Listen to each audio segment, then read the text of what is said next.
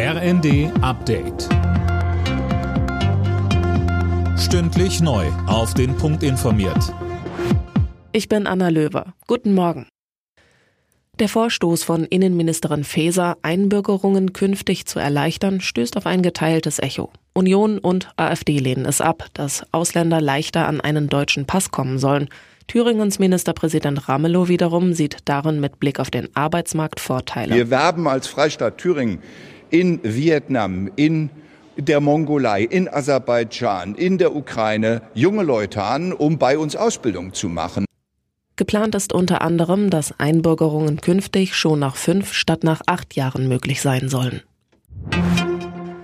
Der Preisdeckel für Strom, Gas und Fernwärme soll im März in Kraft treten, rückwirkend zum 1. Januar 2023. Die Bundesregierung hat die Pläne abgenickt. Für 80 Prozent des Jahresverbrauchs soll ein günstigerer Preis gelten. Strom kostet dann pro Kilowattstunde 40 Cent, Gas 12 Cent und Fernwärme 9,5 Cent. Für den Rest müssen die Verbraucher die aktuellen Preise ihres Anbieters bezahlen. Bundestag und Bundesrat sollen, Stand jetzt, bis Mitte Dezember über die Entlastung entscheiden.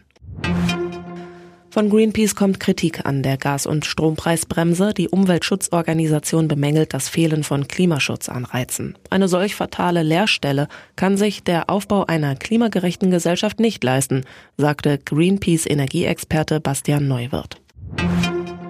Bei der Fußball-WM haben sich England und die USA mit 0 zu 0 getrennt. Damit verpassten die Engländer den vorzeitigen Einzug ins Achtelfinale. Die Niederlande und Ecuador trennten sich 1 zu 1.